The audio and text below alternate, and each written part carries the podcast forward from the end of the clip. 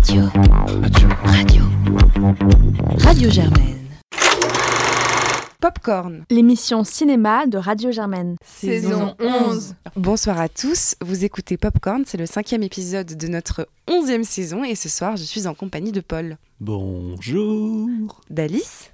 Bonsoir. De François. Bonsoir. Et de Jeannot. Bonsoir. Et ce soir, on vous parle de trois films sortis cette semaine. Tout d'abord de Martin Eden, l'adaptation euh, du roman de Jack London par Pietro Marcello, puis de Camille de Boris Lochkin, qui s'inspire de l'histoire de la photojournaliste française Camille Lepage en Centrafrique, et enfin de Mathias et Maxime, euh, le nouveau film de Xavier Dolan qui avait été présenté à Cannes. Mais avant toute chose, on parle question d'actualité et on a été un peu frappé par la polémique la semaine dernière à l'issue euh, de, la sortie de Sœurs d'armes, euh, le film de Caroline Forest, par un communiqué qui avait été transmis par une organisation de combattants kurdes qui dénonçaient, euh, qui dénonçaient une mauvaise représentation de leur combat dans le film, qui traite justement notamment des femmes kurdes qui combattent contre l'État islamique en Syrie et euh, qui dans ce communiqué expliquait qu'il y avait une forme de travestissement de leur combat, qu'il y avait euh, un calque des idéaux euh, occidentaux et féministes de la réalisatrice sur le combat et la lutte des, Kurdes. Et à cette occasion, on s'est posé la question comment en fait le cinéma s'empare de faits d'actualité, et notamment de faits d'actualité qui, qui, ont un ressort politique. De quelle façon en fait on parvient à montrer à l'écran des choses qui se déroulent dans la vraie vie sans en faire pour autant un documentaire. Et, donc ce soir, c'est de ça dont on va discuter. Euh, François, peut-être que tu as un avis sur la question? Oui, d'abord, juste une chose pour remettre dans le contexte de, cette polémique, c'est que Caroline Forest n'est absolument pas réalisatrice, c'est une polémiste. Et c'est vrai que je crois que cette marque-là a, dérivé dans un film qui, selon les dires, n'en serait pas vraiment un et se rapprocherait d'une sorte de, propagande, effectivement, d'un calcage de ses idéaux. Oui, ce que je voudrais dire, c'est que quand on cherche à représenter euh, l'actualité et, le fait politique, je pense que l'erreur et de prévenir d'un message à l'avance. C'est-à-dire de faire un film sûr. De, de, si, avant elle s'engage en disant je fais un film féministe sur les combattantes kurdes, tout de suite je pense que qu'on vire dans quelque chose qui ne va pas forcément être très réussi. Et pour pouvoir partager l'expérience d'avoir assisté à l'avant-première du nouveau Ken Loach qui s'appelle Sorry We Missed You, et, et de Ken Loach en général, lui pour le coup, quand il saisit l'actualité, alors que c'est quelqu'un de très engagé dans les mouvements sociaux et politiques en Angleterre, il l'a saisi avec une sincérité, y compris dans la démarche où il fait jouer euh, des pauvres, il fait jouer des ouvriers, il fait jouer ceux qu'il représente dans le film, ce qui change déjà beaucoup de choses, et où il a un regard vraiment froid, presque à la Zola, qui permet en fait de faire ressortir toute la réalité. Il y a quasiment pas de musique, c'est très neutre de ce point de vue-là, et tu vois toutes les toutes les terreurs du monde social qui ressortent d'autant plus. Oui, bah après, bon, en fait, euh, je trouve c'est très différent parce que Ken Loach, c'est en effet un réalisateur qui s'empare de l'actualité. Mais moi, je trouve que la question centrale qui est posée avec ce film et qui fait un peu écho au débat euh, qu'on va avoir euh, du film sur Camille, c'est en fait quel est le lien du réalisateur au sujet. Parce que Ken Loach, quand il parle, euh, il parle d'une réalité qui est la sienne. Il parle de, ce, il parle de son pays, il parle de, de son quotidien. Et là où il y a toujours quelque chose de plus délicat, c'est quand quelqu'un qui vient mmh. d'ailleurs, qui vient d'un autre milieu, va aller enquêter euh, avec un film va aller s'implanter sur euh, voilà sur une autre histoire sur quelque chose qu'il ne maîtrise pas. Et moi je trouve qu'on se pose de plus en plus cette question de la légitimité du point de vue et de la façon dont on va s'approprier et encore plus dans une fiction parce que voilà, cette question peut se poser dans le documentaire, mais encore plus dans la fiction, parce qu'il y a un rôle d'écriture, il y a des choix narratifs, il y a des choix de montage, il y a des choix en effet d'interprétation, qui en fait raconte quelque chose. Et moi, je pense que c'est ça qui est, très délicat, notamment, euh, notamment sur cette question. Et c'est vrai que il y avait, en fait, sur, le sujet des, femmes kurdes, il y avait aussi donc les filles du soleil d'Eva Husson qui s'étaient fait détruire à Cannes. Je pense que d'ailleurs, en comparaison avec ce film, euh, les gens auraient pu être un peu plus mesurés parce qu'ils peuvent voir qu'on peut faire pire. Mais voilà, elle, elle essayait de contourner euh, ce vice, on va dire, ce, risque du, point de vue en introduisant un personnage qui était comme elle, c'est-à-dire un personnage de, journaliste française. Donc elle essayait de se dire, je vais mettre à l'écran mon biais, c'est-à-dire mon point de vue à travers un personnage. Et, et, je pense que en fait, c'est ça qu'il faut se poser comme question. C'est moi, je, je, je, suis de plus en plus perplexe en fait sur ce sujet. Je me dis qui d'autre? Aujourd'hui en fait, j'ai envie au cinéma de voir des personnes s'emparer de leur sujet. Bah, et voilà, j'ai envie d'avoir des, des, personnes qui, j'ai envie de faire voir un film euh, kurde par une femme kurde. Enfin, c'est un peu peut-être un peu réducteur, mais je trouve qu'on a besoin de ça aussi aujourd'hui, de laisser les personnes s'y concernées représenter leur réalité. Et c'est peut-être aussi ça qui est dérangeant dans ce dans, dans ce film parce qu'on a en fait un rapport rapport de force euh, bah, géopolitique, quoi, en fait, tout simplement, euh, d'une femme blanche euh, française qui va essayer de, calquer sa vision des choses sur, sur une réalité. Et c'est là aussi donc le mérite du film Camille, dont on va parler plus tard, qui va lui justement interroger ce lien, interroger ce rapport. Et, et, voilà, je pense que ce qui est pardon, pour ajouter juste un petit truc, ce qui est d'autant plus perturbant avec ce film, c'est quand même la com, les choix de com qui sont faits. On a l'impression qu'on va voir le nouveau Terminator. Je veux dire, je trouve ça un peu indécent de, de présenter un film euh, de, de, cette portée quand même politique, de, euh, d'une actualité brûlante, euh, comme un film, voilà, voilà, le dernier Terminator. Je trouve ça un peu. C'est vrai, d'autant que bon, le communiqué de cette organisation de combattants kurdes en parle et je l'ai pas évoqué, mais il se trouve que Camilla Jordana, qui incarne une des combattantes dans le film, est passée sur le plateau de quotidien et a dit on s'est tellement éclaté à jouer à la guerre, ce qui n'a pas été euh, très bien accueilli bah, par les personnes qui en fait ne jouent pas à la guerre mais la font. Paul, oui, euh, tu te vois hocher la tête? D'un côté, pour, pour nuancer le propos, il faut rappeler que le film est un flop monstrueux et a fait euh, un nombre absolument minimal d'entrées si ça peut vous rassurer. Donc je pense que ça ne marche pas des masses. Mais par exemple, dans le cas contraire, si ça avait été un film qui marche et qui euh, attire les foules et qui... Qu'est-ce qu'on en pense? Dans le bah. cas où c'est un film qui plaît au public On aurait probablement déjà parlé du rôle de Scarlett Johansson dans sa production et du fait qu'elle ait décidé d'interpréter un personnage qui était à la fois transgenre, asiatique et noir mais une, fois, une fois qu'on aurait, une... oui, tout à l'heure. mais une fois, une fois qu'on serait passé sur la controverse Johansson, euh, ce qu'on aurait constaté en fait, c'est que c'est très facile de le vendre. Il suffit d'avoir un bon euh, marketing, et c'est ce qu'on voit aujourd'hui avec Joker. Il y a vraiment Scarlett Johansson dans le film? Non, non, c'est une blague, mais parce que ah, Scarlett Johansson, c'est un peu l'abonné de ce genre de plaisanterie. Ah, c'est la fille qui. C'était quoi C'était Ghost in the Shell Ou elle s'était fait hurler dessus parce que. Euh, ah, si, parce qu'elle jouait un homme que... trans. Non, mais là, je te parle du cas où euh, vraiment ce serait. que ce soit le casting ou quoi que ce soit, le, film plairait. Bah, mais, ça, je pense que c'est le, cas depuis... C'est le cas depuis longtemps, en fait. C'est ça le problème, c'est que c'est là, on parle d'un film qui est fait réagir, mais parce que c'est une problématique qui est réelle et c'est un cas qui arrive assez fréquemment. Bah, plus que American Sniper d'ailleurs, parce que American Sniper c'est quand même par des Américains pour des Américains, et Clint Eastwood c'est un peu le maître de la propagande américaine, bien plus Invictus. Invictus qui par contre est un film américain, très américain, il y a quand même Morgan Freeman dedans, qui est un film de, vraiment de bons sentiments et qui est pour le coup est écrit par Clint Eastwood, qui a été un grand succès euh, populaire à l'époque et qui au niveau du, propos idéologique est entièrement ancré dans une morale euh, très euh, américaine, très Eastwood, rédemption, Christ, etc. Après, c'est vrai que c'est vrai que dans le cinéma, on a plutôt tendance à accepter des films américains qui ont cette démarche-là, et qu'en France, on y est quand même peut-être moins habitué. Et d'ailleurs, c'est souvent une critique qu'on fait au cinéma français en disant euh, le cinéma français n'est pas capable de s'emparer de sujets d'actualité. Et, moi, je pense qu'il faut avoir un regard critique en fait sur euh, sur en effet ces films euh, ces films américains qui parlent d'autres réalités avec des avec des codes, avec des, des, des, des lignes narratives qui mettent en avant certains aspects de l'histoire. Enfin, il faut peut-être savoir les apprécier, mais voilà, savoir en, voir les limites aussi, parce que c'est une façon peut-être de s'approprier des histoires qui peut être, euh, qui peut être dérangeante. Et voilà, moi je pense qu'on peut faire des films sur des sujets d'actualité avec plus de subtilité.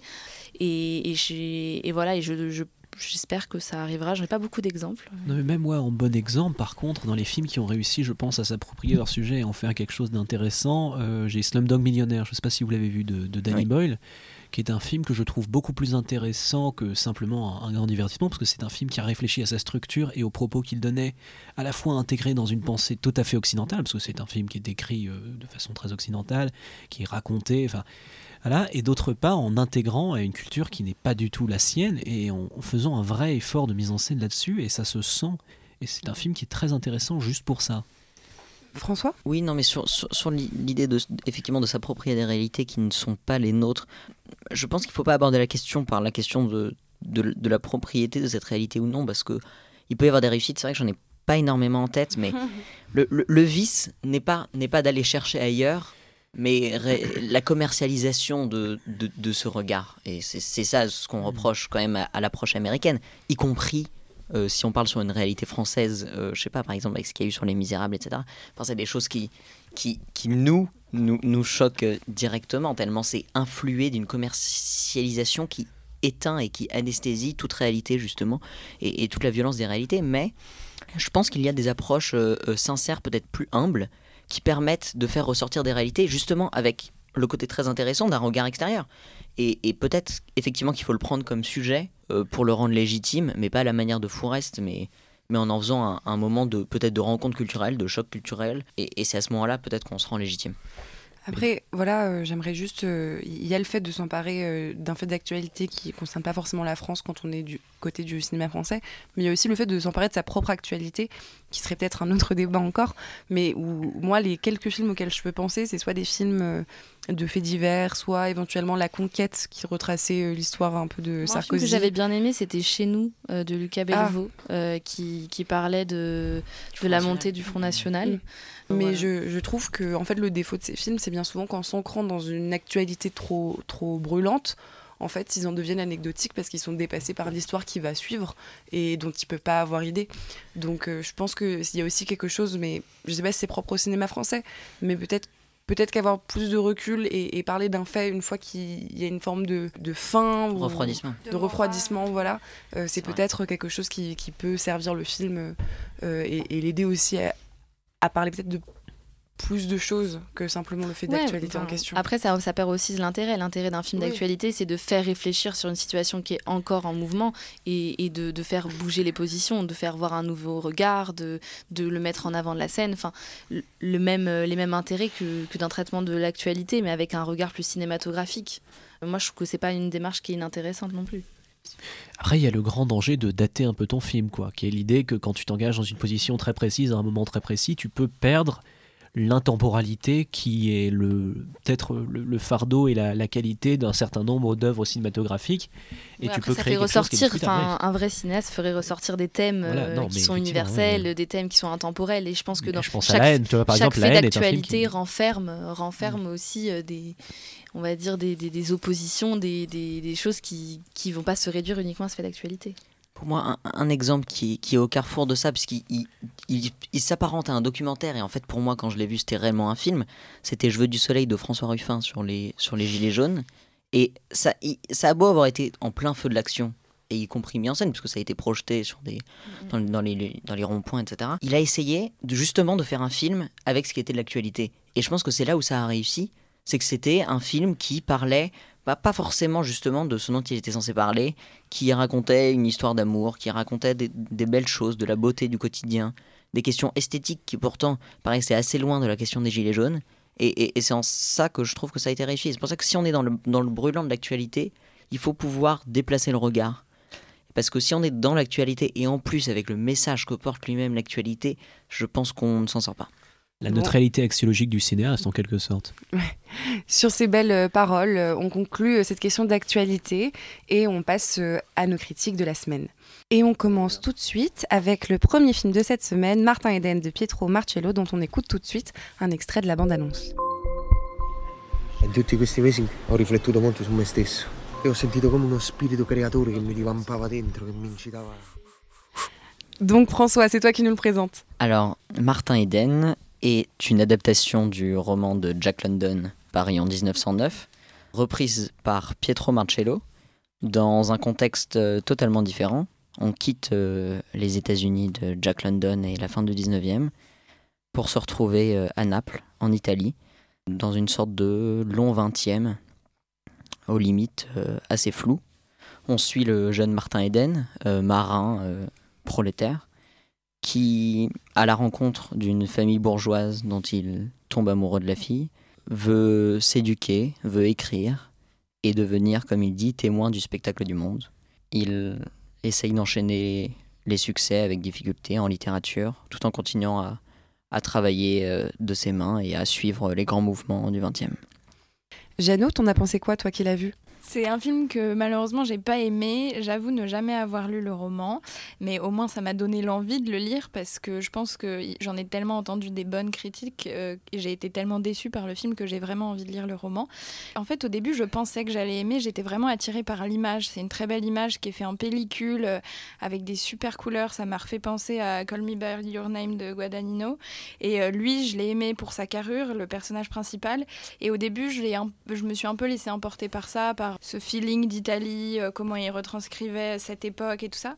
Et puis en fait, très vite, j'ai été déconnectée pour deux raisons. La première, c'est euh, l'incrustation euh, d'images d'époque qui sont un peu cachées dans le montage, où on a l'impression que on ne sait pas pourquoi il a eu cette volonté artistique-là et c'est assez visible et ça apporte pas grand-chose, je trouve, à l'histoire et ça la fait pas avancer. Et du coup, moi, ça m'a beaucoup déconnecté parce qu'il y a une différence de, de chromie et de choses comme ça que, qui m'a pas plu.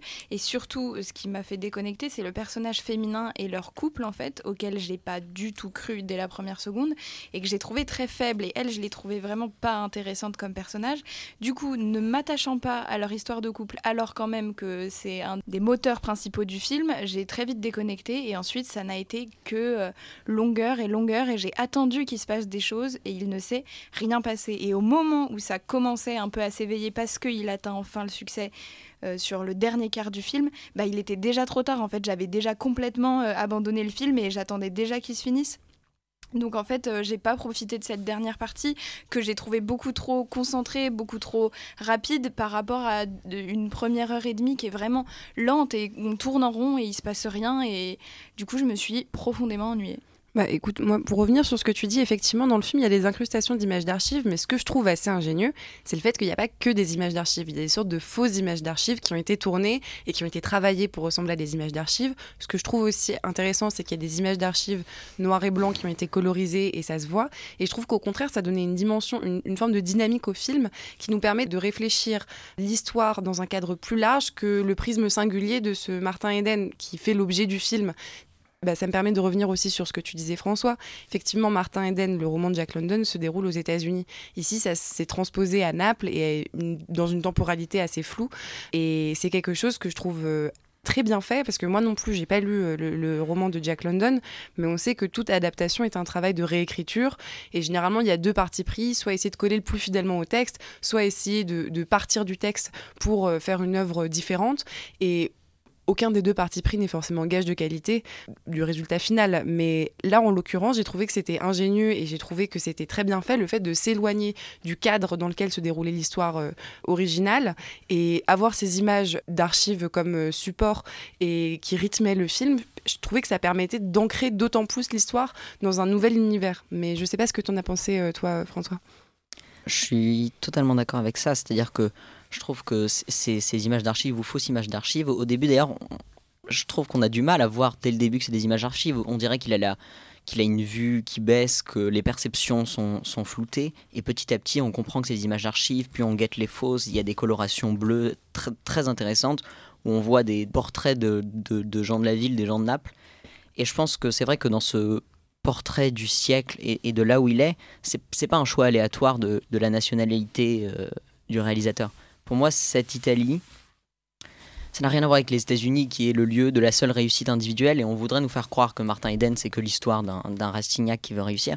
Sauf que l'Italie, c'est c'est le berceau européen, c'est le reflet de tout ce qui se passe en Europe et au XXe de tous les mouvements qu'il y a. Et l'importance donnée aux mouvements sociaux, à l'émergence des mouvements politiques, aux mouvements de pensée, aux conflits de classe qui en Italie sont extrêmement importants, aux liens aussi à la terre qui sont extrêmement importants pour un marin.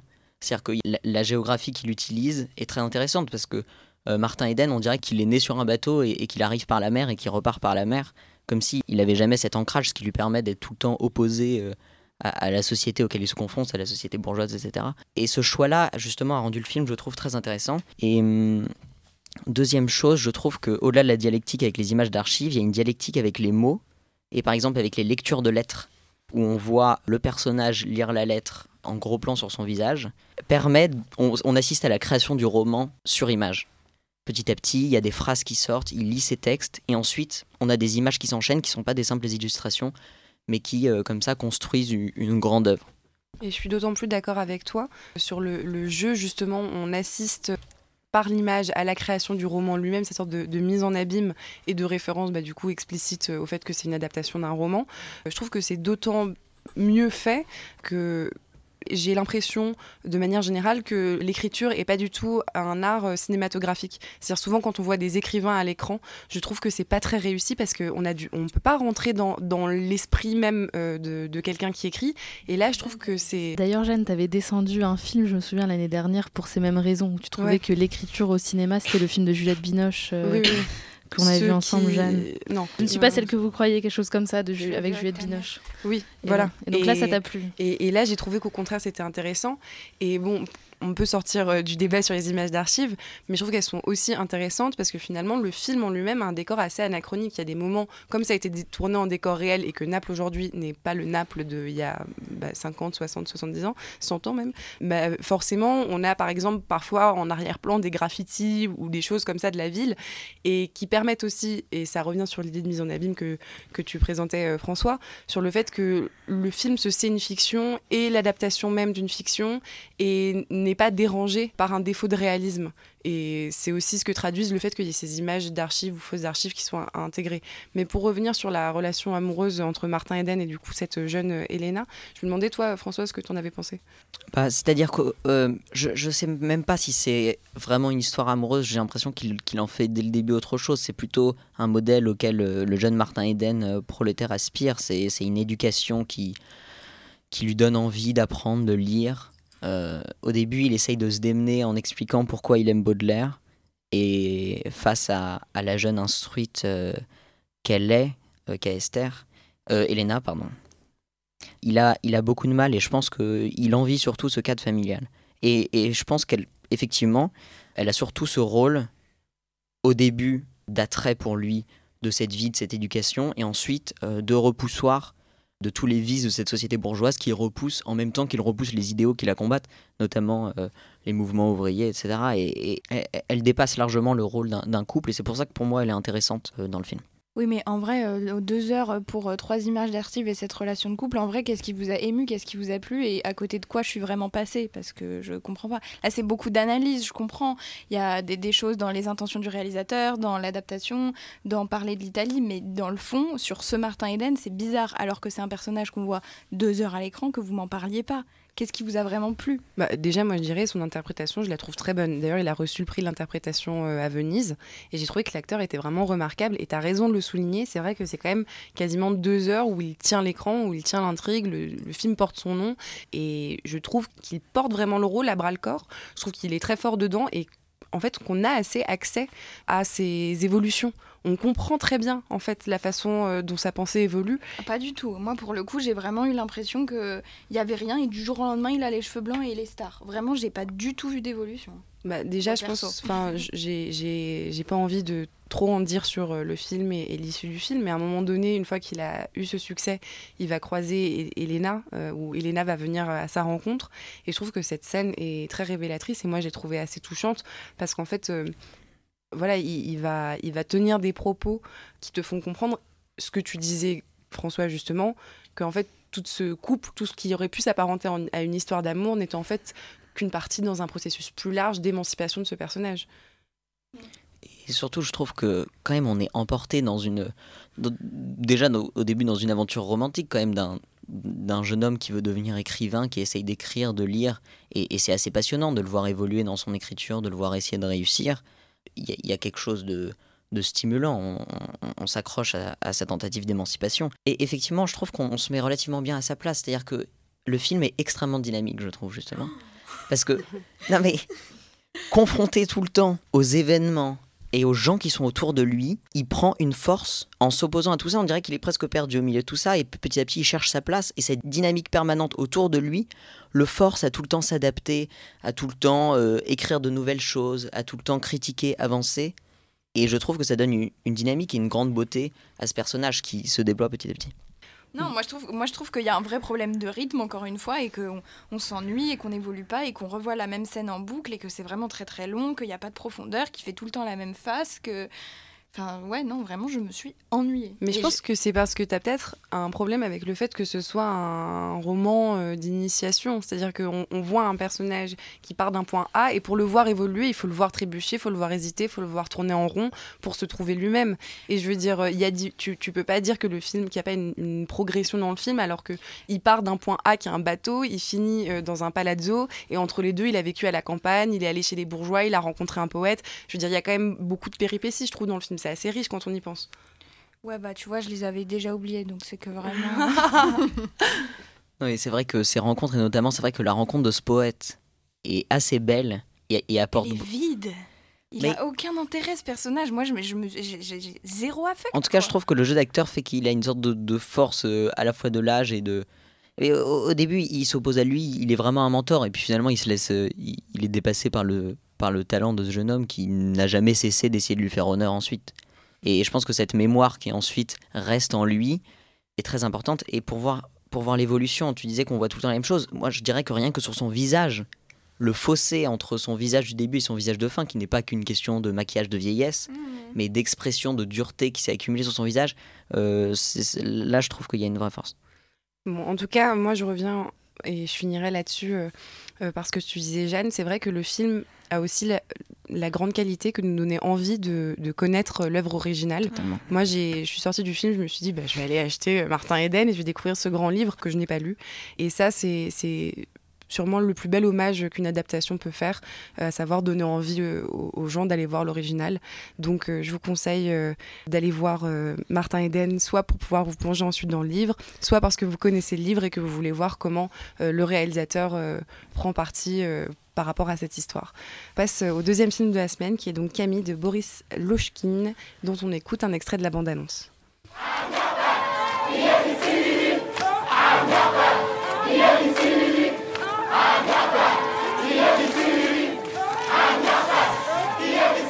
Vous, vous êtes étudiante tous Et toi, tu es journaliste Je fais de la photo, moi, juste. J'ai 25 ans. 25 ans T'as pas peur Donc, euh, Paul, tu nous le présentes. Camille est un film de Boris Lochkin qui est inspiré en tout cas de Camille Lepage qui est une photojournaliste de guerre qui est morte en 2014 et la temporalité sera d'ailleurs soulignée pendant le récit. Et donc le film va la suivre pendant son périple presque tragique puisque le film commence par euh, une plante ses pieds. Ses pieds, euh, dont- enfin les pieds de son cadavre en tout cas, découverts par euh, des pauvres militaires français qui tombent sur une milice violente. Et de là, on va enchaîner donc par une série d'événements qui caractérisent les actes de cette femme. Bah, ce, que tu peux, ce que tu peux surtout dire, c'est c'est qu'on est en Centrafrique et que Camille Lepage a suivi avec ses photos la guerre euh, civile, comme ça qu'on pourrait dire, hein, la guerre civile en Centrafrique qui opposait donc les Séléka aux Anti-Balaka, c'est-à-dire euh, la partie catholique de la population centrafricaine et la partie musulmane. Et donc c'était un conflit euh, De façon inversée d'ailleurs, hein. rappelez les Sélékas c'est les musulmans et les Balakas, les anti-Balakas c'est les, les chrétiens, on se trompe pas. Voilà. Et donc euh, c'est un conflit qui était du- d'une extrême violence et euh, voilà au cœur duquel elle va être plongée. Et donc on suit euh, ce personnage d'une jeune journaliste reporter française qui est au milieu de, ce conflit. Et d'ailleurs, les photos, il y a plusieurs photos d'archives d'elle qui sont tout au cours du récit présentées, des vidéos aussi qu'on suppose être d'elle puisqu'on la voit avec son merveilleux Canon 5D faire le tour de l'Afrique. Et c'est là où les problématiques sont soulevées, et les problématiques importantes d'ailleurs que le film essaye de soulever au travers d'une très belle image. Le, directeur de la photo est très talentueux, il n'y a aucun doute de ça, et c'est une très belle façon de faire honneur à la photographe. Mais de là, et je sais pas ce que tu en penses, parce que j'ai trouvé très intéressant, moi, c'est cette réflexion sur la distance en fait. Et ça commence par ce premier plan dont je me suis un peu moqué, mais ce premier plan est dans une voiture. On est déjà séparés, et très clairement, la façon dont le, le focus a été organisé, on est séparé de ce monde extérieur. Et cette séparation, on va la ressentir tout au long du film. Et au même moment qu'on la voit se rapprocher, il y a une scène d'enterrement que je ne vais pas expliquer, mais qui est très forte de ce côté-là, on sent que la barrière, elle ne peut pas être franchie, elle ne pourra jamais être franchie. Et cette douleur que le film peut faire ressentir à son spectateur et à son personnage tout du long, dans cette figure de, martyr qui va évoluer peu à peu, qui va explorer, je trouve que ça c'est très fort et j'ai été assez convaincu personnellement. Oui, c'est vrai que ce premier plan euh, met vraiment vraiment en scène un peu l'idée du film, c'est-à-dire de comment être en lien euh, avec ces populations, avec les, personnes quoi qu'elle va prendre en photo, les sujets euh, de ces, de ces photos. Et c'est vrai que c'est intéressant ce premier plan. C'est d'ailleurs, je trouve, l'un des, des, plans les plus intéressants du film en termes de composition, parce que en fait, on a ce, ce pare-brise de, de voiture et on a en fait une sorte de carré de rectangle dans le coin droit du pare-brise qui fait clairement écho à un objectif d'appareil photo, de caméra. Et donc c'est une sorte de, personnification, enfin d'incarnation de, euh, ce travail de photographe, de, ce, de ce, cette séparation avec l'objectif au milieu. Et donc c'est vrai que c'est pour moi un des seuls plans vraiment intéressants du mm. film. Je dois avouer que je suis assez partagée sur ce film parce que en effet les, les thématiques euh, qu'il soulève, c'est-à-dire... Euh, voilà, quelle est la place d'une journaliste française, euh, avec tout le confort euh, qu'elle a eu dans sa vie, euh, à couvrir ce, type d'événement, à, essayer d'être au plus proche des populations, de les comprendre? Il y a à la fois un enjeu, l'enjeu de questionner ce qu'est le rôle du journaliste, ce qu'est le rôle du journaliste photographe, qu'est-ce qu'il va aller chercher dans ces images, quelle est la place de la violence dans les images, quel est le rôle de ces images sur la scène internationale, est-ce que ce sont ces images qui vont permettre une intervention militaire de la France? Est-ce que l'intervention militaire de la France était quelque chose de souhaitable pour elle en tant que journaliste? Quel est en fait vraiment le, but de, de, son intervention là-bas? Donc ça, c'est des questions qui sont intéressantes. Et en fait c'est lié avec euh, un peu une réflexion sur le parcours du personnage, c'est-à-dire elle personnellement, qu'est-ce qu'elle recherche? Pourquoi euh, elle a ce besoin perpétuel de se mettre en danger? Et voilà. Alors, est-ce que ça dépasse beaucoup ça euh, bah, je, je, enfin, je, je trouve qu'en fait, dans sa forme, le, le film ne m'a pas vraiment emporté. Il y a un côté très didactique, un peu euh, reportage, où on a énormément de cartons texte. On a beaucoup de cartons texte qui expliquent, les, différentes, les différents moments du, du conflit. Mm. On a en plus après du texte sur l'image. On a donc ce mix entre euh, des images de fiction et euh, les, les, vraies photos prises par, par la journaliste qui sont mises de manière... Enfin, il n'y a pas beaucoup d'innovation visuelle, c'est-à-dire c'est un diaporama de photos qu'elle a prises. Mais elles sont très belles ces photos, il ne faut pas l'oublier. Oui, ces photos, ces, photos, ces photos sont belles, mais je, je, trouve que la forme du film, à part ce premier plan qu'on a évoqué, peine à, dépasser le simple le simple sujet de fond en fait. il y a un deuxième plan que j'avais beaucoup apprécié, c'est le plan de forêt. Il y a un plan de forêt vers le milieu du film. Mhm. je ne sais pas si tu vois lequel, c'est un plan très sombre, très gris. Oui, tout à fait qui je pense aussi est très beau et très utile dans cette espèce de, Un des seuls qui est un peu onirique aussi, enfin qui vient installer autre chose que seulement un sorte de photo reportage. Euh. Mm, mais d'ailleurs, euh, enfin, en, me renseignant sur le film, j'ai appris que l'actrice qui incarne Camille euh, est une actrice en fait amateur qui a jamais joué dans quoi que ce soit parce que le, le réalisateur cherchait avant tout quelqu'un qui ressemblait à la photojournaliste. C'est vrai qu'elle lui ressemble. Et qui avec du coup, oui, ça interroge. Enfin, moi, ce, choix-là du réalisateur, je trouve qu'il est intéressant à interroger euh, parce que ça pose forcément la question de est-ce qu'il a cherché à faire un peu comme ce qu'on disait sur Martin Eden, de partir d'une histoire euh, pour créer une œuvre qui serait la sienne, ou est-ce qu'il a cherché plutôt à faire le film qui aurait pu être fait si quelqu'un avait accompagné Camille et l'avait filmé dans son périple? Bah moi justement, c'est ce que j'avais senti, c'était quand même qu'il y avait une vraie direction qui n'était pas euh, la chose la plus subtile du monde évidemment, mais très clairement il utilisait ce récit pour tenter de dire quelque chose.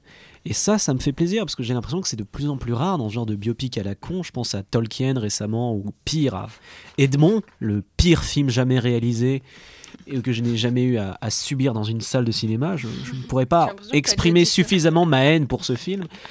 Mais néanmoins, pour revenir au, sujet, je trouvais justement que même si le propos est didactique, et je te rejoins 100% là-dessus, c'est un film vraiment qui te prend pour un crétin, qui te prend pour la main, et qui très clairement te regarde et te fait Je veux te dire ça, j'espère que tu as compris. Mais toi, tu aimes ça, Paul. Être néanmoins, j'aime bien, qu'on prenne pour un crétin, j'aime bien qu'on prenne par la main, et j'aime bien surtout qu'on essaye de me dire quelque chose. Je veux dire, c'est qu'il y a cette tentative, en fait, il y, il y a cette tendance quand on écrit un biopic à penser que la vie en elle-même, à juste être racontée platement, c'est utile.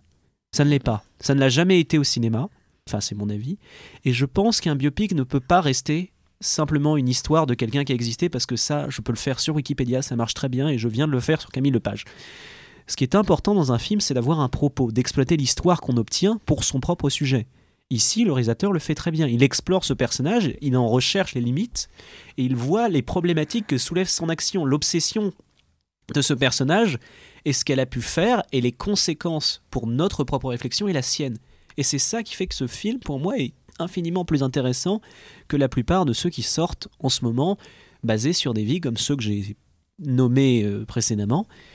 Et voilà, c'est pour ça que je vous encourage à le voir d'autre part. C'est un film qui n'est pas parfait, c'est un film qui veut faire beaucoup de choses en une heure et demie, qui oublie des personnages, qui les balance. Bon, on peut supposer que cette narration fragmentée, ça donne aussi cette vie euh, sur le fil, en fait. Il y a quelque chose de ça là-dedans. Mais en même temps, il y a des trucs qui sont balancés et oubliés euh, à 200 à l'heure. Il y a une scène de boîte de nuit qui ne sert à rien. Moi, je suis pas d'accord, justement. Enfin, je- c'est- une des. Parce qu'à un moment, euh, Camille Lepage revient donc euh, chez elle. Et donc là, ce qui est intéressant, c'est de créer vraiment le contraste avec sa vie, sa vie là-bas. Et, et je pense que le mérite du film. Moi, je suis pas très d'accord avec toi quand tu dis qu'il manque de subtilité. Parce que, en fait, ce qui est intéressant, c'est que cette histoire en fait de la journaliste ou du journaliste qui arrive dans un pays étranger, on l'avait vu avec peu de subtilité dans d'autres films. Par exemple, euh, Les filles du soleil, c'était un peu ce qui avait euh, ce qui avait manqué à ce film, de la subtilité sur ce traitement d'un personnage extérieur qui arrive euh, justement pour enquêter sur une réalité dure euh, locale qui lui est étrangère. Et là, je trouve que justement, c'est ça qui là l'intérêt du film, c'est que ça pose ces questions-là de manière assez intelligente. Mais moi, ce qui m'a bloqué, je pense, c'est que je, voilà, je l'ai trouvé un peu plat finalement euh, sur, euh, sur même le jeu de cette jeune femme qui pourtant a été récompensée au Festival d'Angoulême pour son interprétation. J'avais presque l'impression de voir une... Enfin, c'est méchant de dire ça, j'ai pas envie d'être méchant derrière le film, mais une reconstitution parfois qu'on fait en fiction quand on a fait des fictions en plus euh, dans un documentaire pour un peu s'immerger. Je, trouvais que la forme avait du mal à vraiment prendre son envol et, et c'est dommage parce que... Voilà, parce que pour moi, ça, reste du coup un peu anecdotique. Bah justement, moi je pensais que cette forme extrêmement plate, extrêmement structurée, pour le coup, elle avait un sens dans le contexte qu'on est en train de suivre une photojournaliste qui fait des photos, et c'est dit dans la première scène, qui fait des photos qui justement manquent de fond. Et ça c'était marrant, parce qu'effectivement, la première scène, c'est ce type qui lui dit, en fait, vous voulez dire quoi avec vos photos? Parce que vous dites plein de choses, vous avez plein d'images, mais vous voulez dire quoi? Et justement, euh, cette espèce de cadre très neutre, je trouve qu'il reflète bien la démarche de la journaliste elle-même.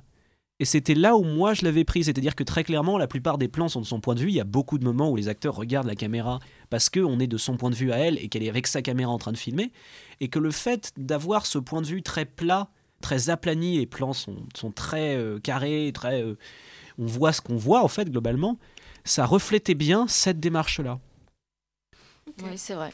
C'est vrai. Après, moi, ça m'a pas vraiment porté euh, sur, euh, sur le, voilà, euh, le souffle narratif qu'un film pourrait avoir par rapport à une œuvre plus documentaire. En Et- tout cas, moi, je suis toujours étonnée par tes goûts, Paul. Ça me, ça me surprend à chaque fois. Ah bah je, je, suis tout oui de, de toute remarque. Et- et mais en tout cas, Non, ce film est quand même hein. saisissant euh, sur, euh, sur euh, notre, euh, notre déconnexion totale à d'autres réalités et sur. euh, c'est ça qui est intéressant, c'est c'est sur comment faire pour se sentir proche, comment peut-on être légitime dans une réalité qui n'est pas la nôtre? Voilà, c'est c'est- je trouve les, les interrogations euh, qui m'ont saisi euh, face à ce film. Bon, et bah là-dessus, euh, j'imagine que vous pouvez aller voir euh, Camille si vous voulez euh, en savoir plus sur ces interrogations, si vous les posez déjà. Et, euh, et on passe au troisième film, le dernier film de la semaine, Mathias et Maxime de Xavier Dolan. Est-ce que vous êtes déjà embrassés avant? Eh boy, hein. Jamais en faisant la vaisselle, là, ce que? Parce que c'est ça, la scène que vous allez jouer dans le court-métrage d'Erika. Le gars qui se french. Je vais te dire où je l'avais pas dit qu'il y a une gosserie avec son esti de film plat. Là, t'as dit à moi que t'allais faire tes affaires de ton côté. Fait que fais tes affaires de ton côté, puis arrête de faire chier mes amis que t'es des mardes. C'est pas une idée de marde, là. C'est juste que ça arrête pas de nous dire Qu'est-ce que ça fucking change? Arrêtez pas de comme faire des tresses. Donc, Jeannot, c'est toi qui nous le présente. Donc Mathias et Maxime est le dernier film de Xavier Dolan qui a été présenté cette année à Cannes et qui raconte l'histoire d'une bande de jeunes hommes qui vivent leur meilleure vie au Québec et euh, deux d'entre eux. Et pour les besoins d'un court métrage amateur de la petite sœur de l'un d'entre eux, Mathias et Maxime, qui se connaissent depuis leur plus jeune âge, vont s'embrasser. Et de ce, baiser euh, va naître des interrogations chez ces deux personnages et euh, ça va un peu bousculer la dynamique du groupe, leur amitié, mais aussi leur existence de manière générale. Et t'en as pensé quoi, Paul? Alors, je pense que je peux résumer ça par la phrase suivante, c'est il est de retour. Évidemment, c'est un peu excessif parce que c'est pas au niveau de ce qu'on a eu avant et surtout c'est pas au niveau de juste la fin, du monde. Mais après le film euh, précédent, qui était une catastrophe à tous les niveaux. C'est un film qui est à la limite du nanar. On peut le regarder en riant.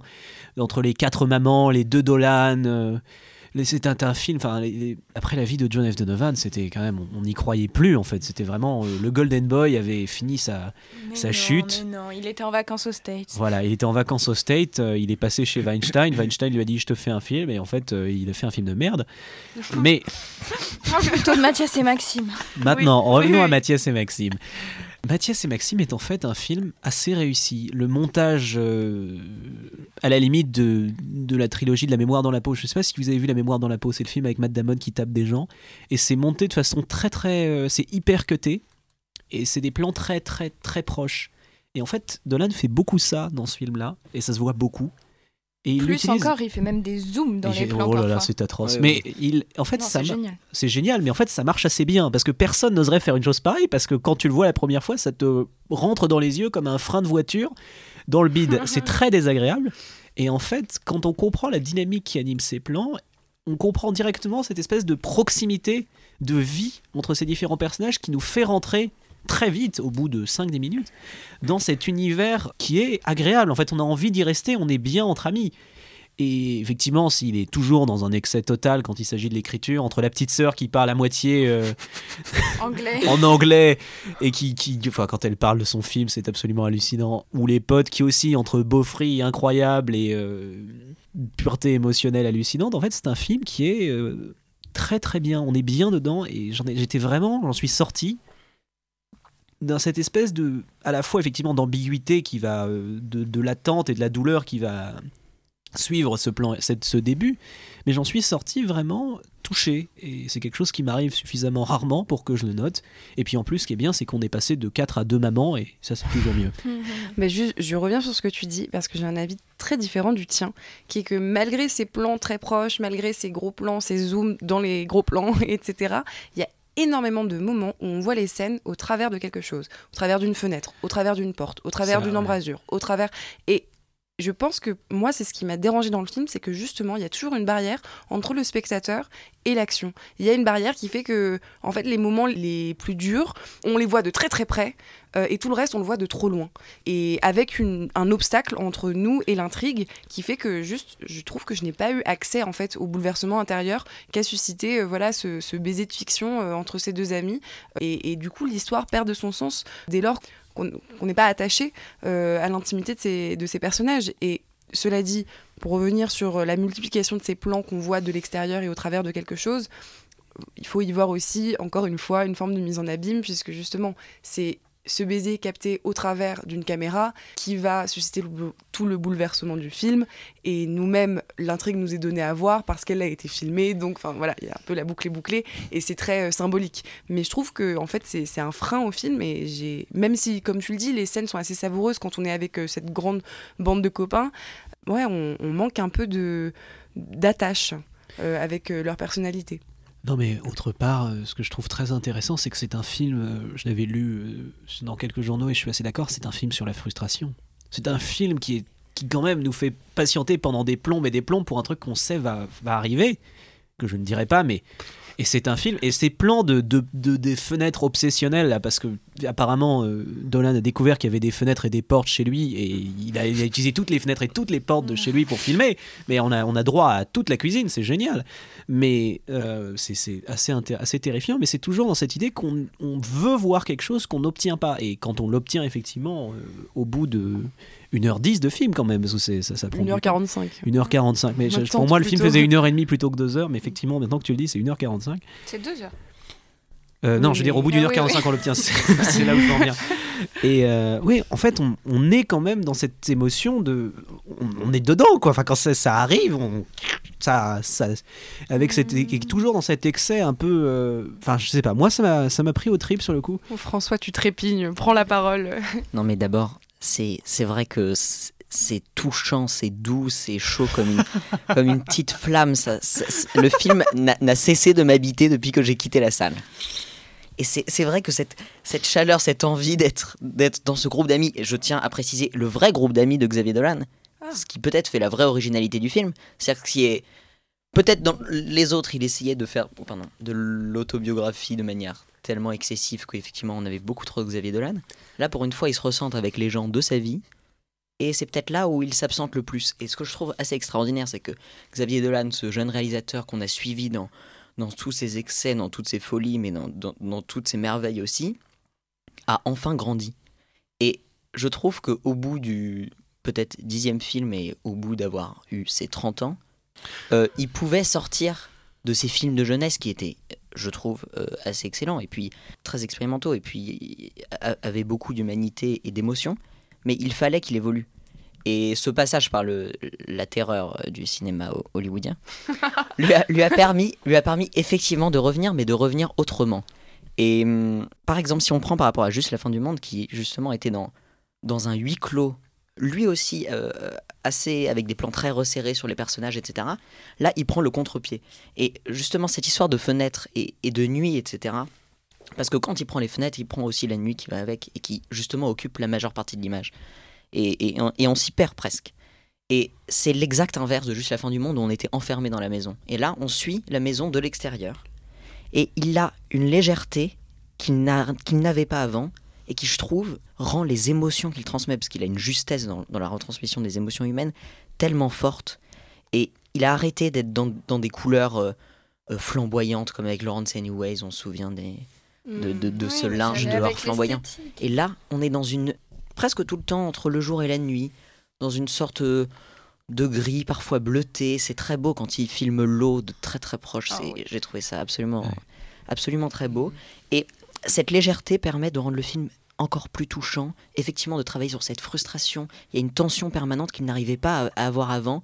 Et je suis fasciné par sa capacité à évoluer et à devenir un grand cinéaste. Et pour reprendre aussi, juste sans faire référence au film de BHL que tu as brièvement mentionné, euh, enfin, il y a quand même un plan.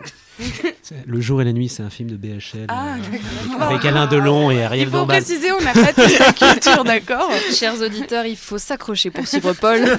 nous, sommes, nous sommes avec vous dans ce combat.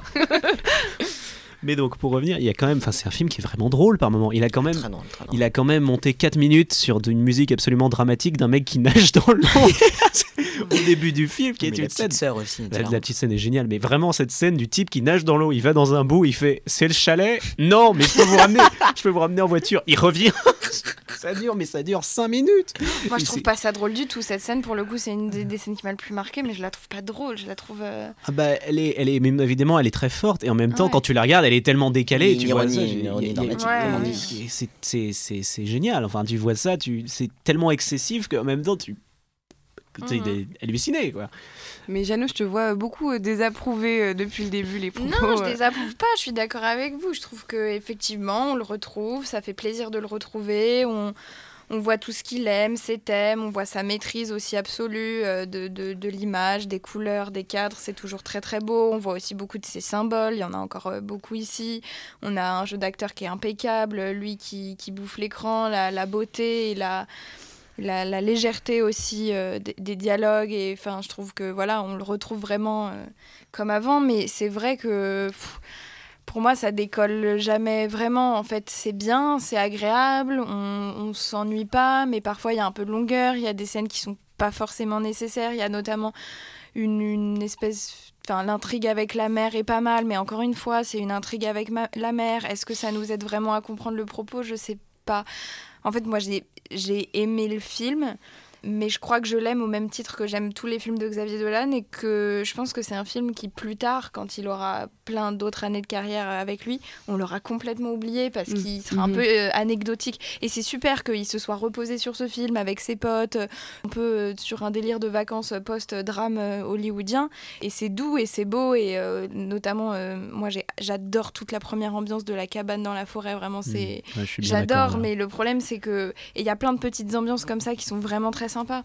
Mais euh, en fait, il nous a habitués à, à tellement fort, tellement puissant, tellement au-dessus que pour moi c'était trop plan-plan. Mais je suis d'accord avec euh, à la fois toi Jeanne et à la fois toi François, c'est-à-dire que c'est un peu un film de la maturité. Mais et effectivement, moi j'avoue, je cherchais un peu d'excentricité dans le film, notamment euh, à quelques moments, les moments notamment avec euh, la mère de son ami qui est hyper survoltée, des choses comme ça. Ça, c'est des scènes qui, qui, nous rappellent un petit peu ce qu'on a déjà pu voir dans, dans le bon Xavier Dolan. Mais enfin film de, de la maturité veut pas euh, dire film terne, film mou. Enfin, je veux dire, je trouve qu'il y a quand même quelque chose de très plat dans le film qui fait que, bon, euh, d'accord, je lui demande pas de continuer à filmer des scènes de, de, sexe et des, et des, vêtements qui tombent euh, du ciel.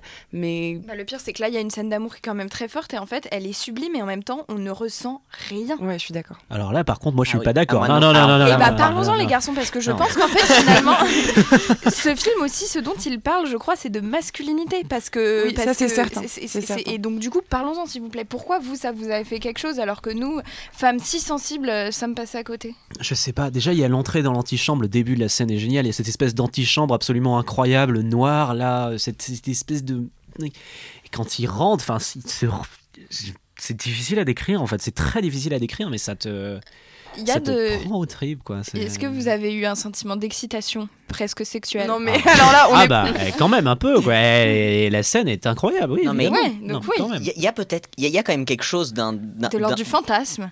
Effectivement, je trouve. Non, mais parce que. Yes, merci Xavier Merci Non, mais il faut le dire, Xavier Dolan, il est très très beau et son pote, il est très très beau aussi. Donc il y a un moment où il faut pas déconner. Et, quoi. et cette tache lit de vin est fascinante. Voilà. Mais. Euh, non, et il la lèche. il la mange, il la mange. Arrêtez. non, mais il y a euh, quelque chose justement de. Le film n'aurait aucun intérêt s'il était terne pour être terne. Il est parfois plus calme pour nous proposer des accélérations qui sont concrètement accélérées réellement, puisque l'image est accélérée parfois, et des explosions qui sont d'autant plus fortes que le reste est plus calme et plus retenu. Et au lieu d'avoir ces films où d'habitude ça explose tout le temps, et puis finalement on est habitué à cette émotion, on est habitué à pleurer des mêmes choses, là ça n'a rien à voir. On est émerveillé par une relation déjà magnifique qui n'a rien à voir avec les relations dans ces autres films. Là, c'est vrai qu'il y a peut-être ce fantasme du mélange de l'amitié masculine et de l'amour de lui quand même qui trahit sa copine, qui pour une, fois n'est pas homosexuel de base, mais qui a une copine. Et ça, c'est là où est le fantasme. Parce Ça, c'est totalement anecdotique. Non, puis elle est beaucoup plus violente cette relation aussi, je trouve. Parce qu'il brise quelque chose. Et on a l'impression qu'il brise son groupe d'amis, mais finalement mm. non, il, brise son, son, couple, etc. Et et, on est emporté dans cette violence de, de, l'amour qui, qui, les tient. Et ces explosions sont, sont absolument fabuleuses et délicieuses. Non, mais d'autant plus que ce qui est génial dans cette scène, et bon là c'est dans le montage, mais les, les quatre potes là qui partent se jeter les vêtements. Cette espèce de juxtaposition de cette amitié nostalgique et, euh, un peu régressive, mais cette espèce de beauté, là, les quatre mecs qui partent jouer avec les vêtements pendant qu'eux, ils sont dans l'autre côté, là, ils sont en train de, de se galocher comme ça, joyeusement. Enfin, c'est il y a quelque chose dedans, là, d'un coup, ça te. C'est tout qui, qui revient, c'est toute cette. Euh, enfin, il y a quelque chose dedans qui est, qui est très, très beau. Pour revenir sur le thème de la masculinité, pour revenir sur le thème de la, de la, masculinité que tu évoquais, euh, Jeanne, effectivement, je trouve que c'est un thème qui est abordé notamment à travers un personnage qui apparaît, qui est un peu anecdotique, qui c'est un peu une faiblesse du film, mais qui sert le propos parce qu'il incarne justement une autre forme de virilité. Il incarne une masculinité euh, très très attendue, très caricaturale, le vrai mec ah qui, euh, qui, va euh, qui va dans des strip clubs quand il est en voyage d'affaires à Montréal, etc. Oh et donc finalement vraiment on, ça, ça permet, ça, ça sert le, le, propos du film qui est d'explorer en fait un boys club mais qui n'a rien de la fraternité américaine. Et qui révèle en fait peut-être toutes les nuances de, de la masculinité, du principe de virilité aujourd'hui. Mm. Voilà. Non mais c'est vrai que c'est peut-être le premier film où enfin je reconnais les émotions que d'habitude on cache d'un homme dans les films d'amitié. Et, et c'est peut-être ça qui m'a extrêmement touché. C'est que pour être quelqu'un qui ne les cache pas d'habitude, je vais pas me confier ici, mais, mais enfin on les voit et on les sent et elles sont légères et, et, elles donnent des frissons. Et je voudrais dire que la folie de Dolan ressort dans ces moments hilarants, comme quand il joue au piano mm. face. Ah, parce qu'il y a un personnage qui est très très drôle dans cette bande d'amis qui a tout le temps des, cols roulés assez incroyables et, qui, est relativement classique, qui, joue au piano devant ses mères, euh, trois mères hein, qui sont invitées pour un dîner totalement loufoque, totalement dingo. Et Et il y a Là, cette- je découvre que c'était la Waffen-SS, puisque c'est la phrase de. Oui, c'est assez génial. J'ai pas compris la partie SS dans le film d'ailleurs. Euh, et C'était gratuit. non, mais il y a cette folie dans ces personnages stéréotypés. Et pour une fois, par exemple, la mère est bien plus stéréotypée que d'habitude. C'est vraiment. euh, On voit immédiatement que c'est- c'est la- l'alcoolo tabagique. Il y a cette petite fille qui est hilarante. Parce qu'on dirait presque que c'est que c'est Dolan qui se moque euh, de lui-même à ses débuts ou d'un cinéaste qui, qui voudrait parler de choses tellement profondes, de faire de l'impressionnisme et de l'expressionnisme en même temps. Et on veut voir les Oui, l'impressionniste et, Et- l'expressionniste. Et Oh et- et c'est dans ces moments-là où il tient sa folie et avec beaucoup de recul et, et beaucoup d'intelligence. Bah, Ça donne ultra envie de le voir quand même. Et bah écoutez, euh, courez, courez voir euh, Mathias et Maxime, ne serait-ce que parce que c'est le dernier Dolan. voilà. Et on passe tout de suite au coup de cœur et coup de gueule de nos chroniqueurs. Bonsoir à tous, vous écoutez Popcorn, c'est le cinquième épisode de notre onzième saison et ce soir je suis en compagnie de Paul, Bonjour. d'Alice, Bonsoir. de François Bonsoir. et de Jeannot. Bonsoir. Et ce soir, on vous parle de trois films sortis cette semaine. Tout d'abord de Martin Eden, l'adaptation euh, du roman de Jack London par Pietro Marcello, puis de Camille de Boris Lochkin, qui s'inspire de l'histoire de la photojournaliste française Camille Lepage en Centrafrique, et enfin de Mathias et Maxime, euh, le nouveau film de Xavier Dolan qui avait été présenté à Cannes. Mais avant toute chose, on parle question d'actualité et on a été un peu frappé par la polémique la semaine dernière à l'issue euh, de, la sortie de Sœurs d'armes, euh, le film de Caroline Forest, par un communiqué qui avait été transmis par une organisation de combattants kurdes qui dénonçaient, euh, qui dénonçaient une mauvaise représentation de leur combat dans le film, qui traite justement notamment des femmes kurdes euh, qui euh, combattent contre l'État islamique en Syrie, et qui dans ce communiqué expliquait qu'il y avait une forme de travestissement de leur combat, qu'il y avait un calque des idéaux occidentaux, occidentaux et féministes de la réalisatrice sur le combat et la lutte euh, des, des Kurdes. Et euh, à cette occasion, on s'est posé la question comment en fait le cinéma s'empare de faits d'actualité, et notamment de faits d'actualité euh, qui, ont un ressort politique. De quelle façon en fait on parvient à montrer à l'écran des choses qui se déroulent dans la vraie vie sans en faire pour autant un documentaire? Et, donc ce soir, c'est de ça dont on va discuter. François, peut-être que tu as un avis sur la question? Oui, d'abord, juste une chose pour remettre dans le contexte de, cette polémique, c'est que Caroline Forest n'est absolument pas réalisatrice, c'est une polémiste. Et c'est vrai que je crois que cette marque-là a, a dérivé dans un film qui, selon les dires, n'en n'en serait pas vraiment un et se rapprocherait d'une sorte de, de propagande, effectivement, d'un calcage de ses idéaux.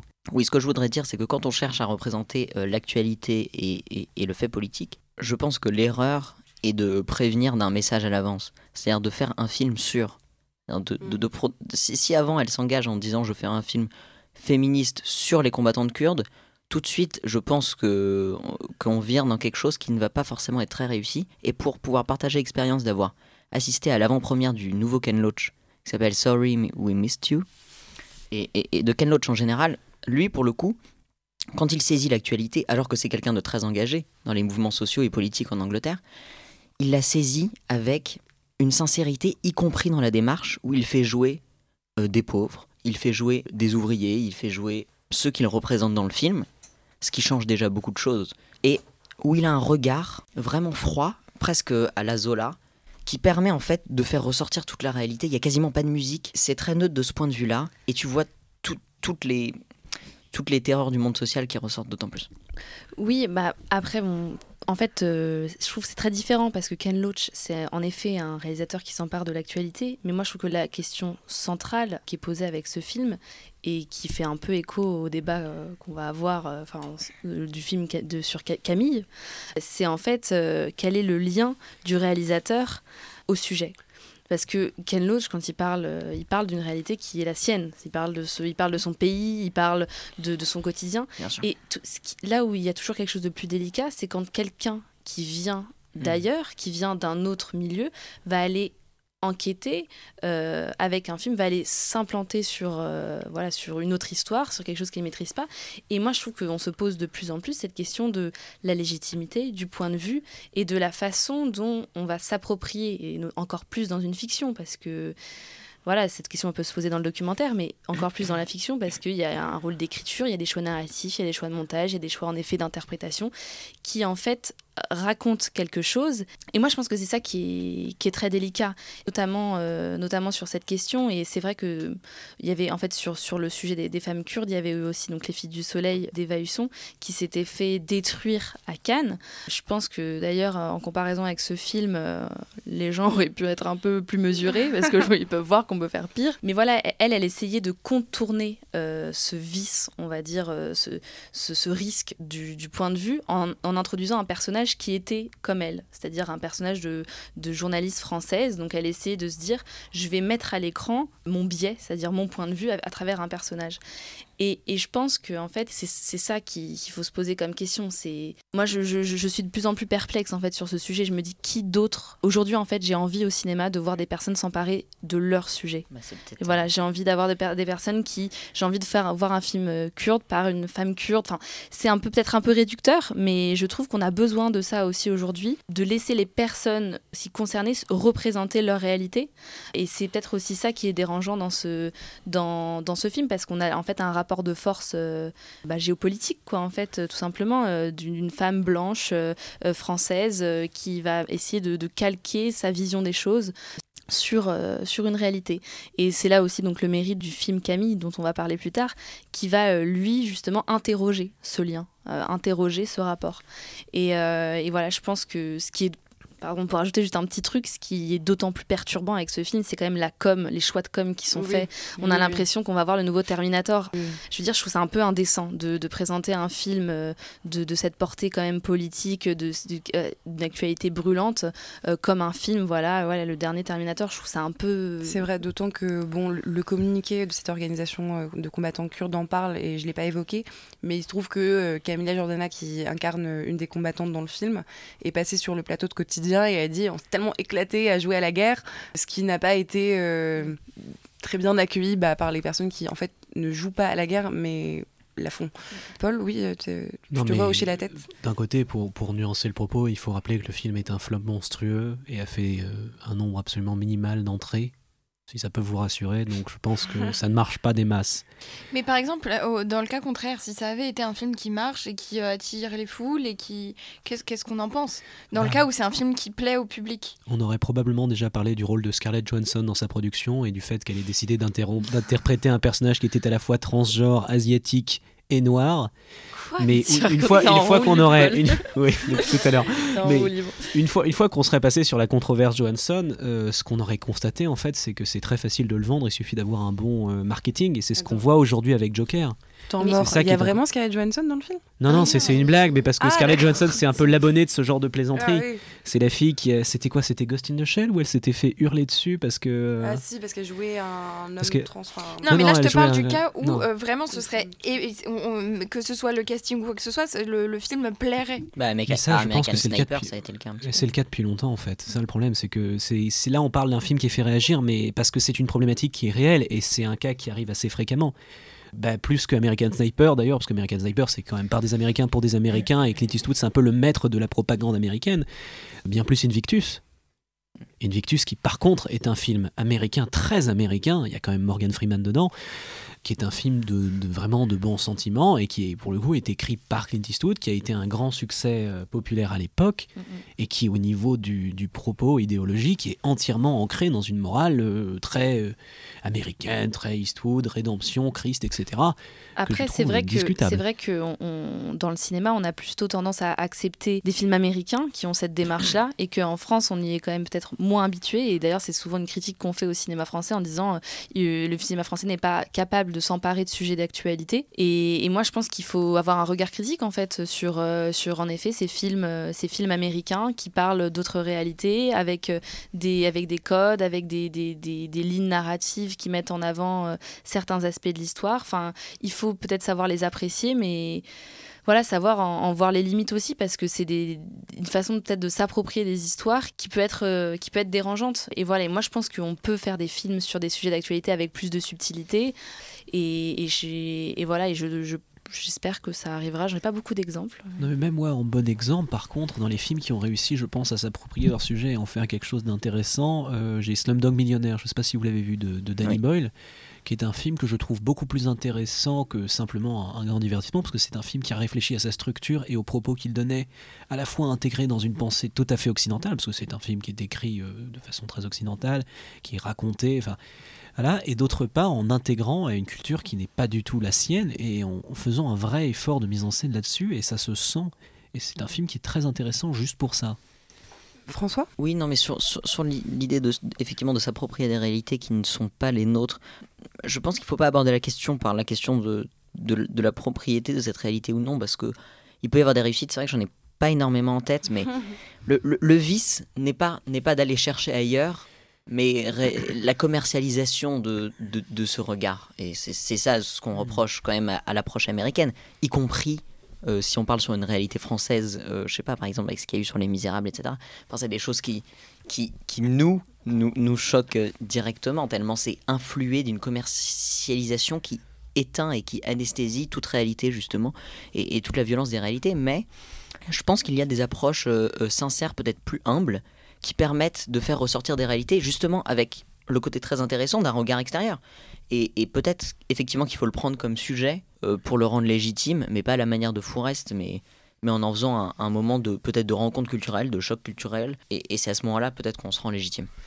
Après, voilà, euh, j'aimerais juste. Il euh, y a le fait de s'emparer d'un fait d'actualité qui ne concerne pas forcément la France quand on est du côté du cinéma français, mais il y a aussi le fait de s'emparer de sa propre actualité, qui serait peut-être un autre débat encore, mais où moi, les quelques films auxquels je peux penser, c'est soit des films de faits divers, soit éventuellement La Conquête, qui retraçait euh, l'histoire un peu de Moi, Sarkozy. Un film que j'avais bien aimé, c'était Chez nous, euh, de Lucas Bellevaux, ah. euh, qui, qui, parlait de, de la montée du Front National. Mmh.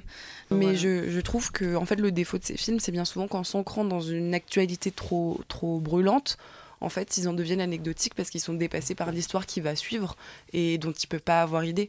Donc, euh, je pense qu'il y a aussi quelque chose, mais je ne sais pas si c'est propre au cinéma français, mais peut-être peut-être qu'avoir plus de recul et, et parler d'un fait une fois qu'il y a une forme de, de fin ou refroidissement. de refroidissement voilà euh, c'est peut-être quelque chose qui, qui, peut servir le film euh, et, et l'aider aussi à, à parler peut-être de plus de choses que simplement le fait d'actualité en question. Après, ça, ça perd aussi l'intérêt. L'intérêt d'un film oui. d'actualité, c'est de faire réfléchir sur une situation qui est encore en mouvement et, et de, de, faire bouger les positions, de faire voir un nouveau regard, de, de le mettre en avant de la scène. Enfin, le même, les mêmes intérêts que, que d'un traitement de l'actualité, mais avec un regard plus cinématographique. Moi, je trouve que c'est pas une démarche qui est inintéressante non plus. Après, il y a le grand danger de dater un peu ton film, quoi, qui est l'idée que quand tu t'engages dans une position très précise, à un moment très précis, tu peux perdre l'intemporalité qui est le peut-être le, le, fardeau et la, la qualité d'un certain nombre d'œuvres cinématographiques et ouais, tu peux ça créer fait ressortir enfin un vrai cinéaste ferait ressortir des thèmes voilà, non, euh, qui sont universels ouais. des thèmes qui sont intemporels et je pense que dans je pense chaque, à la haine, tu vois, par chaque exemple, fait d'actualité qui... renferme renferme mmh. aussi euh, des on va dire des, des, des oppositions des, des, choses qui qui vont pas se réduire uniquement à ce fait d'actualité pour moi un, un, exemple qui, qui est au carrefour de ça, puisqu'il il, il, il s'apparente à un documentaire, et en fait pour moi quand je l'ai vu c'était réellement un film, c'était Je veux du soleil de François Ruffin sur les, sur les Gilets jaunes, et ça, il, ça a beau avoir été en plein feu de l'action, et y compris mis en scène, puisque ça a été projeté sur des, dans, dans les, dans les ronds-points, etc. Il a essayé de, justement de faire un film avec ce qui était de l'actualité. Et je pense que c'est là où ça a réussi, c'est que c'était un film qui parlait pas forcément justement de ce dont il était censé parler, qui racontait une histoire d'amour, qui racontait des, belles choses, de la beauté du quotidien, des questions esthétiques qui pourtant paraissaient assez loin de la question des gilets jaunes. Et c'est en ça que je trouve que ça a été réussi. C'est pour ça que si on est dans le, dans le brûlant de l'actualité, il faut pouvoir déplacer le regard. Parce que si on est dans l'actualité et en plus avec le message que porte lui-même l'actualité, je pense qu'on ne s'en sort pas la neutralité bon. axiologique du cinéaste en quelque sorte. Sur ces belles euh, paroles, on conclut euh, cette question d'actualité et on passe euh, à nos critiques de la semaine. Et donc, euh, passons à nos coups de cœur et coups de gueule. Et donc, François, ouais. c'est toi qui commence. Alors, pour faire un coup de gueule par rapport à ce qu'on a dit sur les biopics, un, fil qui, un film qui m'a traumatisé, c'était Cézanne et moi. Ouf, je ne sais ouf. pas si vous avez vu ça, mais je n'ai jamais eu un temps aussi pénible au cinéma parce que effectivement c'est ce qu'on disait, c'est-à-dire qu'il ne représente rien à part une biographie Wikipédia. Quand il représente l'homme en train de peindre, il ne représente pas euh, tout ce qu'il y a d'esthétique, tout ce qu'il y a de, de, plastique dans la peinture. Il représente quelqu'un qui peint une toile dehors et qui ne parle pas. Et c'était d'un ennui à mourir, d'une relation si plate alors qu'il y avait Guillaume Gallienne.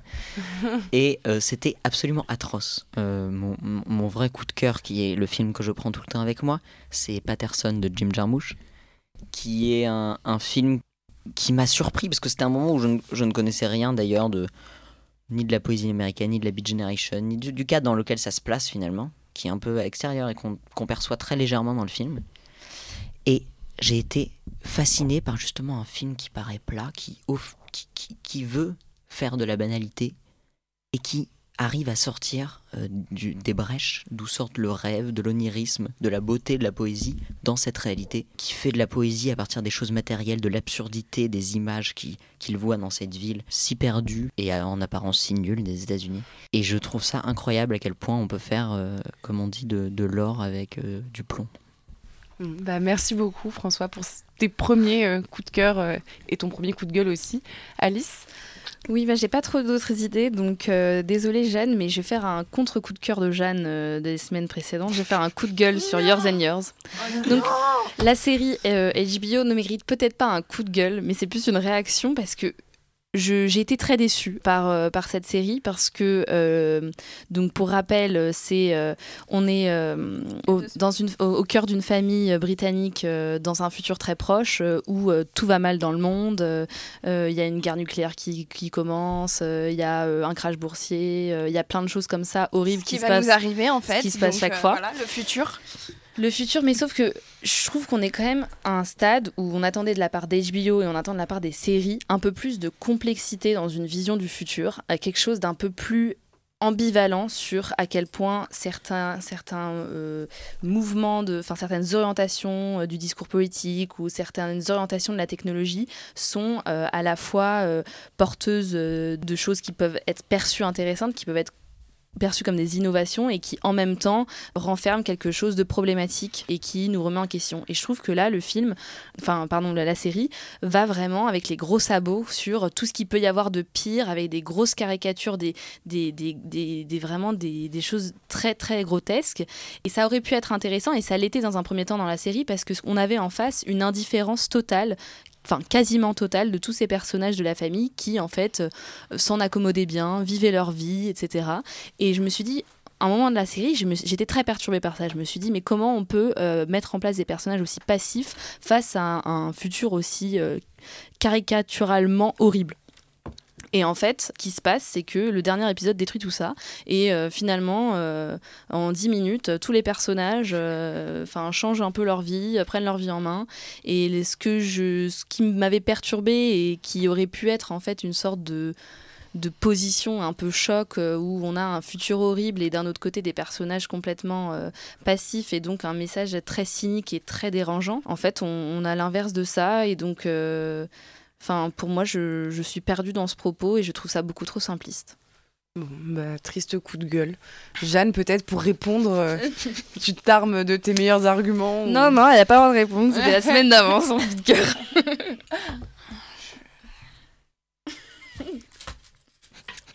Mais je n'en pense pas moins. Un immense coup de cœur pour euh, le documentaire euh, Pour Sama de Wad El Kateb, qui est euh, un documentaire qui a été filmé, par cette jeune femme lors du siège d'Alep en Syrie en 2015.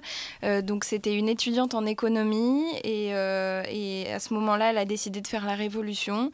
Et du coup, elle est restée pendant six mois dans Alep assiégée et elle a documenté tout ça en filmant son quotidien.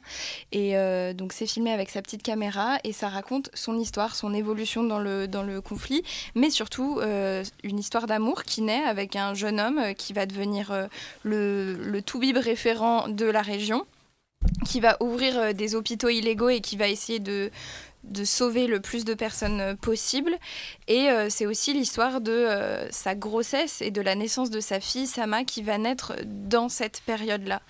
Et c'est sublime parce que parce que c'est filmé à travers ses yeux, parce que c'est complètement honnête et parce que c'est un vrai témoignage de cette réalité qui était pourtant si lointaine à mes yeux et qui était que des chiffres et qui était que des mots. Et, et là, j'ai vu ce que c'était vraiment. Il y a beaucoup de morts, il y a beaucoup de sang, il y a beaucoup de ce qui s'est passé dans la rue. Il y a beaucoup de bombes, d'explosions, il y a des naissances, il y a des, des, des, des, des, des enfants qui perdent leurs frères et leurs sœurs devant nos yeux alors qu'ils ont 5 ans. C'est la vie dans ce qu'elle a de plus abominable et en même temps de ce qu'elle a de plus humain, avec euh, notamment un bébé qui, qui naît mort et qu'on arrive à ressusciter. Et tu vois l'intégralité de cette scène-là, du moment où le ventre de la mère est découpé, au moment où le, nourrisson euh, fait son premier cri. Et euh, c'est bah, c'est sublime, c'est extrêmement violent, extrêmement violent. C'est un des trucs les plus violents que j'ai jamais vu de ma vie. Mais je suis hyper contente de l'avoir vu parce que ça m'a fait réaliser à quel point j'étais chanceuse et à quel point j'étais lointaine de la réalité et à quel point c'était pas normal et qu'il faut s'informer absolument, euh, notamment avec ce genre de témoignages-là, de personnes qui vivent dans ces réalités absolument atroces, qui, ne sont pas si loin de nous et face auxquelles on ne fait absolument rien. Donc euh, allez voir ce documentaire qui m'a bouleversée, qui est encore en salle et qui, qui est merveilleux. Merci Jeannot pour ce coup de cœur euh, qui vraiment nous, pousse à aller le voir parce que ça, a l'air d'être un film vraiment nécessaire. Et, on passe du coup à toi, euh, Paul. Alors, j'en ai vaguement parlé pendant la discussion, mais je vais refaire une couche parce que j'ai pas fait de coup de, gueule, de coup de gueule la semaine dernière parce que j'étais trop occupé à cracher sur Joker et à donner des films à voir à la place. Mais cette semaine, je vais rétablir l'injustice. Je vais donc immédiatement faire un coup de gueule sur le film que j'ai mentionné et que je, tiens à insister comme étant le, récipient de toute ma haine, c'est-à-dire Edmond. Film réalisé en 2019 par Alexis Mikalik, avec Olivier Gourmet, Thomas Oliveres euh, et Mathilde Seigné en roue libre. Imaginez, vous voyez déjà Mathilde Seigné quand elle joue normalement, alors imaginez-la en roue libre. Passons. Mais donc, qui m'a fait découvrir ce que ça pouvait être un film long, chiant, inintéressant, profondément insultant, Insultant froid. Non mais enfin, je- Je, je, vraiment, c'est un film que je ne, je ne peux pas décrire le niveau de haine que ce film m'inspire. Il est moche, c'est vraiment d'une laideur incroyable. C'est vraiment, je, je hais, je hais ce film de toutes les fibres de mon corps. Et si Mathieu, euh, si Mathieu Kassovitz enculait le cinéma français il y a quelques années, après ne pas avoir été euh, nominé au César pour l'ordre et la mérite, je tiens à dire que j'ai découvert un film qui, lui, par contre, pouvait vous emmerder assez profondément. Maintenant. Maintenant que j'ai sorti ça, euh, ça- ça- ça- il fallait que ça mieux. sorte. Je vais pouvoir passer à mon coup de cœur. Donc, euh, j'ai décidé de me renouveler. J'ai fait une série d'animations, j'ai fait un film, j'ai fait plusieurs films la dernière fois. Cette fois, je vais faire un truc un peu expérimental. Je vais faire un jeu que je vous conseille beaucoup, qui s'appelle Oh. Kentucky Route Zero, donc qui est un jeu euh, narratif expérimental qui est sorti, euh, qui est sorti pour la première fois en 2011 et qui est en travail depuis, depuis et qui bientôt va se terminer. Le dernier acte est censé sortir en 2019, qui est une espèce de tentative d'hybride entre une pièce de théâtre, une narration très cinématographique et très littéraire, dans une ambiance absolument euh, fascinante entre Twin Peaks et Kerouac et que je vous encourage vraiment à essayer si vous en avez l'occasion. Ça coûte une vingtaine d'euros, ça se télécharge assez facilement et c'est fascinant. Merci beaucoup, euh, Paul, euh, pour euh, ce coup de cœur innovant. Et, euh, et on passe au mien. Et ça tombe bien parce que ça va un peu interagir avec Cézanne. Cézanne et moi, c'était ça le titre, je crois, du, du film que tu as détesté, euh, euh, François, puisque j'ai dans mon cœur un, un film euh, que j'aime vraiment beaucoup, qui est Van Gogh de Piala. Euh, Piala, qui est un réalisateur euh, vraiment que, pour, pour lequel j'ai beaucoup d'affection et beaucoup d'admiration. Et donc, euh, c'est un biopic de Van Gogh, qui est un personnage évidemment torturé, dont vous connaissez certainement la peinture euh, et, et l'histoire, mais c'est sublimé par la caméra de Piala, par son regard. Alors, c'est un peu lent, effectivement. Il y a du je peins dehors et je dis pas un mot, mais c'est magnifique et ça vaut vraiment la peine. Donc, voilà, mon, mon coup de cœur portera là-dessus. Et. euh, Là-dessus euh, s'achève notre cinquième épisode. On espère que ça vous a plu et on vous dit à la semaine prochaine. Bonsoir. Bonsoir. Bonsoir.